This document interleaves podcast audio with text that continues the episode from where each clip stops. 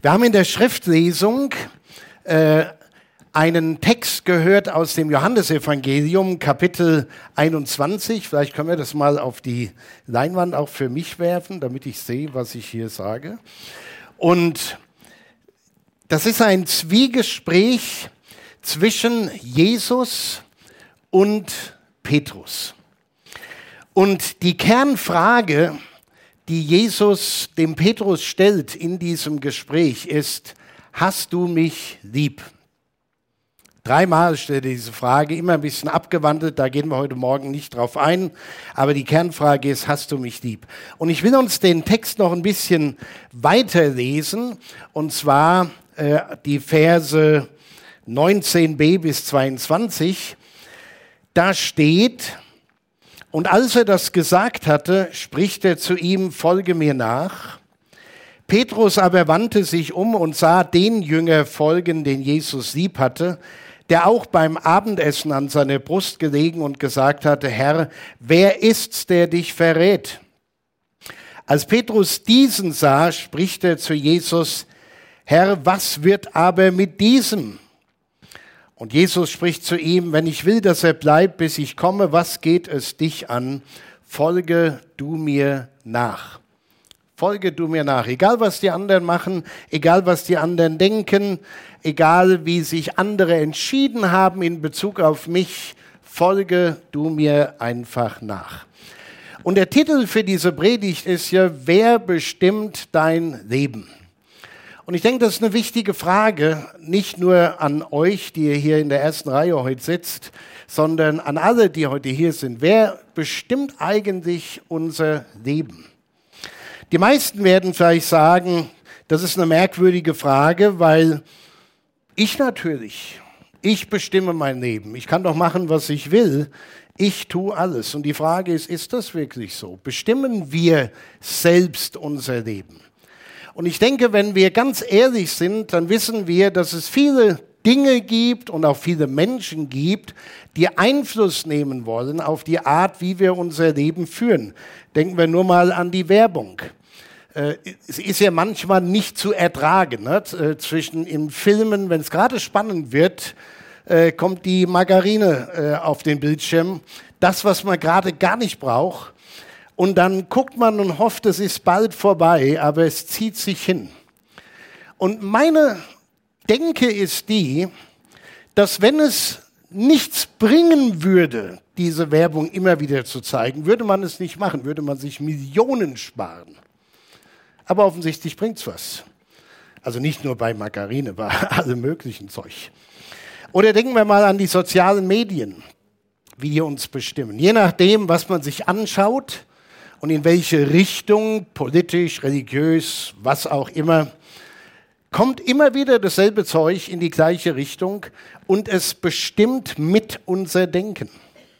Oder denken wir an den Druck, der von anderen ausgelöst wird, der Peer Pressure, das, was andere tun und wir meinen, wir müssen es genauso machen. Die haben coole Klamotten, die sehen so krass aus, also muss ich mir dasselbe Zeug kaufen, damit ich genauso krass bin wie die anderen auch. Natürlich bestimme ich das selbst.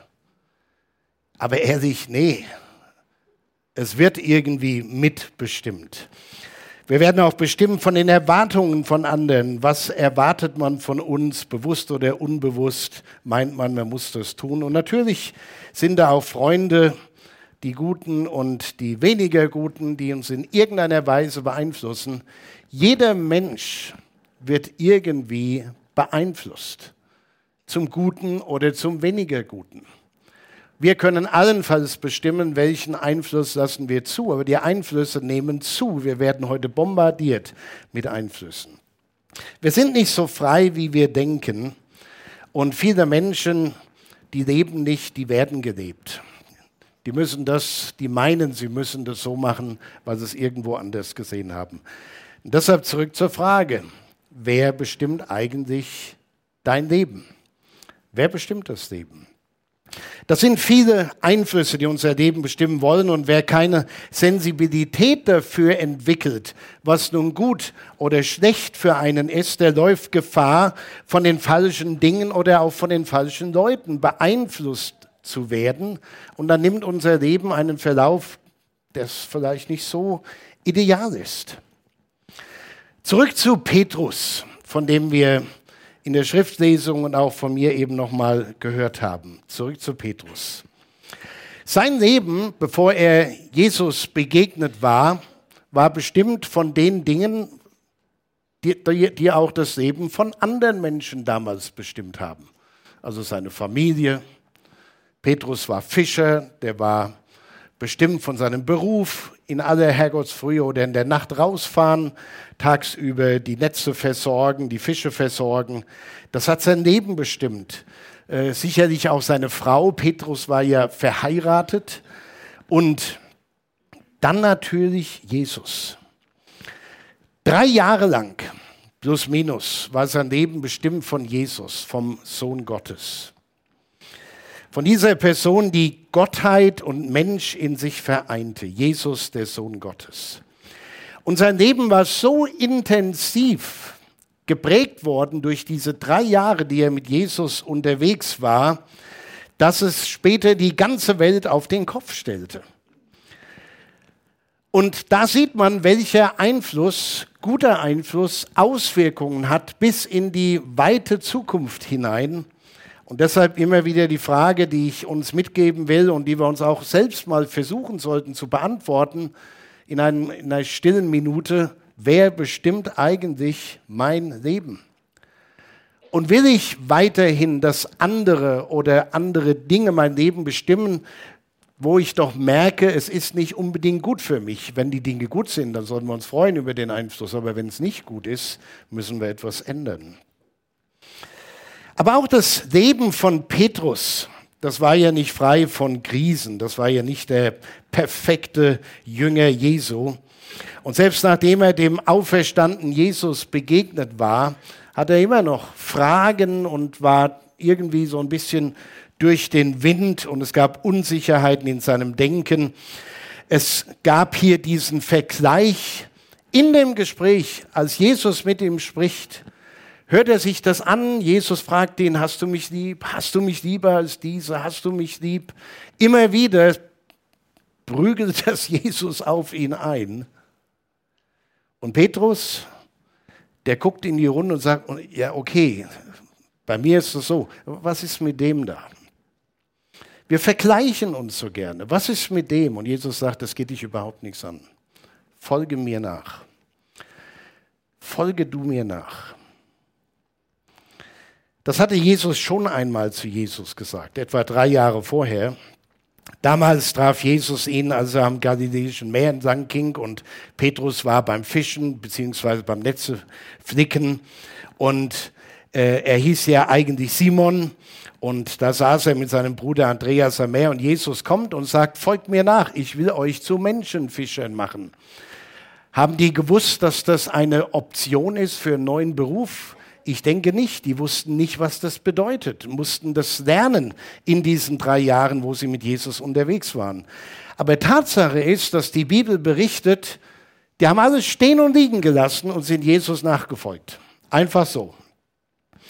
Und das Erste, was der Fischer Simon von Jesus bekommt, ist einen neuen Namen. Du bist Simon, der Sohn des Johannes. Du sollst Kephas heißen, das bedeutet Fels. Petros, griechisch für das Wort Fels. Der Fischer Simon soll jetzt ein Fels sein. Also der Name macht hier was mit einem. Das ist immer ganz wichtig. Ja? Man hat damit eine Identifikation mit der Persönlichkeit. Und Jesus gibt ihnen einen Namen und die Persönlichkeit ist noch gar nicht da. Die soll erst entstehen ein Fels, jemand, der Stabilität und Autorität ausstrahlt, jemand, der Führung und Leitung gibt, aber nicht nur einen neuen Namen, er kriegt ja auch eine neue Aufgabe. Lass das Fischen von Fischen. Das ist ein interessanter Satz. Lass das Fischen von Fischen. Eine neue Aufgabe. Du sollst Menschenfischer sein. Und jemand, der den Menschen das Reich Gottes predigt.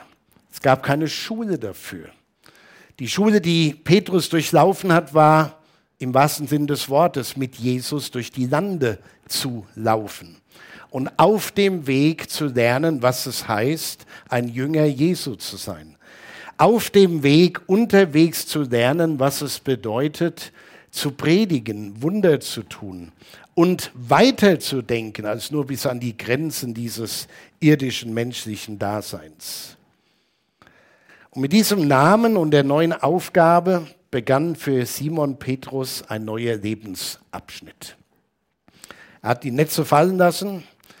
Ich kann mir vorstellen, für euch, wenn, wenn, wenn Jesus heute hier unterwegs wäre und er käme bei euch in der Schule vorbei und würde sagen, ich habe jetzt was anderes für euch. Ich glaube, manche von euch würden sagen, ach, ist das cool. Wenn es Jesus ist, dann sagen die Eltern auch nichts, dann raus hier, weg hier. Vielleicht ging das dem Petrus genauso, ja.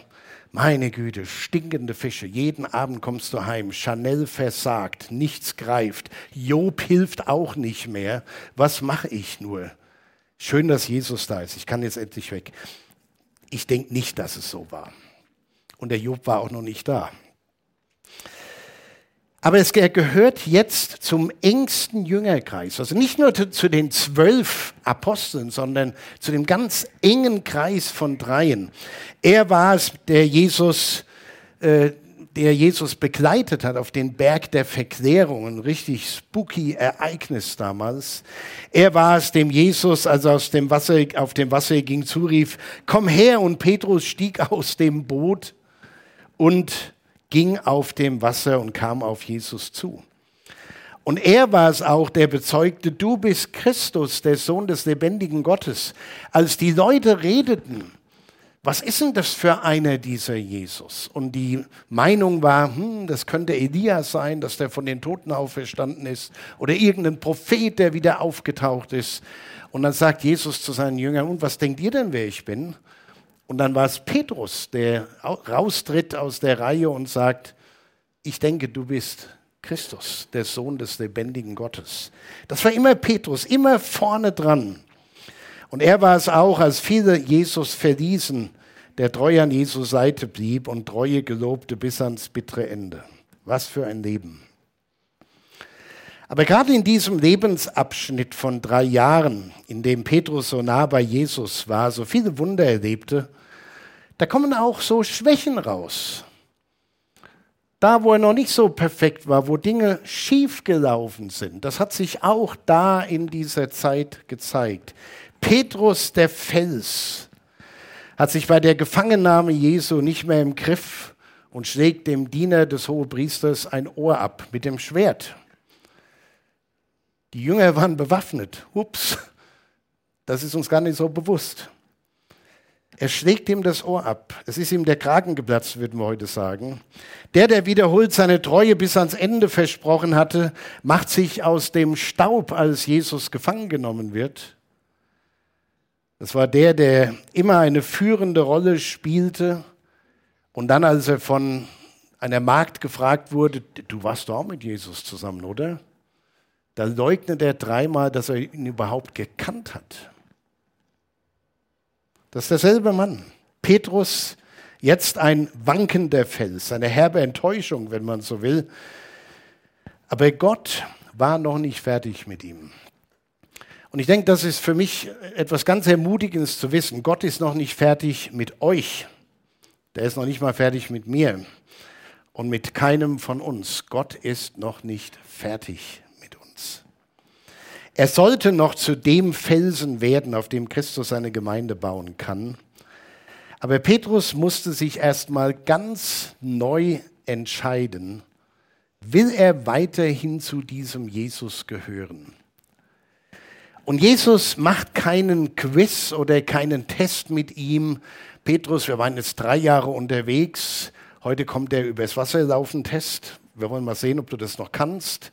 Wenn du das bestanden hast, hast du ein Drittel der Prüfung bestanden. Und hier haben wir einen kranken Mann, wenn du den gesund machst, hast du zwei Drittel bestanden und so könnte man den Gedanken fortspinnen.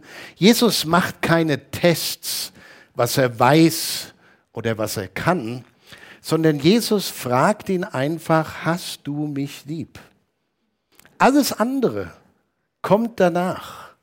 Alles andere kann man lernen. Auch in, als Christ, als Jünger Jesu kann man immer neu dazulernen, wie man als Christ, als Jünger Jesu leben soll. Aber die entscheidende Frage ist, hast du mich lieb? Hast du mich lieb? Dreimal hatte Petrus Jesus verleugnet. Nun musste er dreimal diese Frage aushalten, hast du mich lieb? Und beim dritten Mal wird Petrus traurig, das kann man sich gut vorstellen. Er war wirklich innerlich zerbrochen. Er wusste, dass die Liebe zu Jesus sein ganzes Leben bestimmt hat. Als er einen neuen Namen bekam, eine neue Aufgabe bekam, in einen neuen Lebensabschnitt eingetreten ist und Jesus fragt, okay, nach alledem hast du mich lieb. Gott war noch nicht fertig mit Petrus und er ist auch nicht fertig mit uns, nicht fertig mit euch. Und auch wenn ihr euch das nicht vorstellen könnt jetzt, er ist noch nicht fertig. Er hat noch viel mit euch vor. Wer bestimmt dein Leben? So wie Petrus muss jeder von uns, jeder von euch einmal entscheiden, wer soll euer Leben bestimmen. Und gerade nach so einer Feier wie heute, da kann man so den Gedanken haben, wie viel Uhr haben wir jetzt? Es ist gleich vorbei, dann ist es überstanden und dann Adios. Hoffentlich nicht. Jeder muss sich einmal entscheiden, wer sein Leben bestimmen soll, mit oder ohne Jesus zu leben. Wer sich nicht für ihn entscheidet, hat sich im Grunde schon dagegen entschieden. Bei Petrus ist es ganz interessant. Nachdem all das geklärt war, was wir gerade betrachtet haben und was in unserem Bibeltext steht, da geht es ja weiter in der Bibel mit der Apostelgeschichte. Und da lesen wir davon, wie am Tag der Pfingsten der Heilige Geist ausgegossen wurde auf die Menschen und die Jünger anfingen zu predigen, sogar in anderen Sprachen predigen konnten. Sie waren mit, mit einer besonderen Kraft von oben ausgestattet worden. Und dieser Petrus, der die Hosen voll hatte vor einer Magd und nicht sagen konnte, ja, ich habe auch zu dem gehört, ist jetzt ein Prediger, der zu Hunderten, zu Tausenden von Menschen spricht, der auf einmal der Fels wird, den Jesus schon so genannt hat. Er predigt, er tut Wunder, Menschen bekehren sich, die Kirche wächst. Petrus, die große Enttäuschung, wird zur Schlüsselperson in der frühen Kirche. Gott war noch nicht mit ihm fertig. Und Gott ist mit euch nicht fertig. Doch inwieweit ihr ein Leben führen werdet, das gelingt. Ein Leben, das ist so meine, meine Lebensmotto, das Gott ehrt, das mich erfüllt und hoffentlich andere segnet. Das hängt tatsächlich stark davon ab, wer euer Leben bestimmen darf. Das will ich vielleicht kurz noch sagen. Ich habe mich mit zehn Jahren, also da war ich viel jünger als ihr, äh, dafür entschieden, dass mein Leben von Jesus Christus bestimmt werden darf. Damals habe ich das anders genannt, damals habe ich mich bekehrt.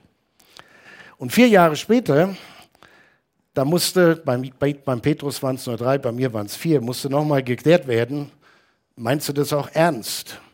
Und so war das auch. Als 14-Jähriger habe ich mich entschieden, mich von Jesus bestimmen zu lassen. Und als 14-Jähriger habe ich irgendwann gehört, Gott will mich mal als Prediger gebrauchen. Und ganz ehrlich, wenn ihr euch fragen würdet, könnte ich mal Prediger werden, was ihr nicht werden müsst, aber wer weiß, äh, was ihr jetzt denkt, genau das habe ich damals auch gedacht. Also gar nichts. Einfach nur Watte im Kopf. Aber irgendwo war es da. Irgendwo war es da.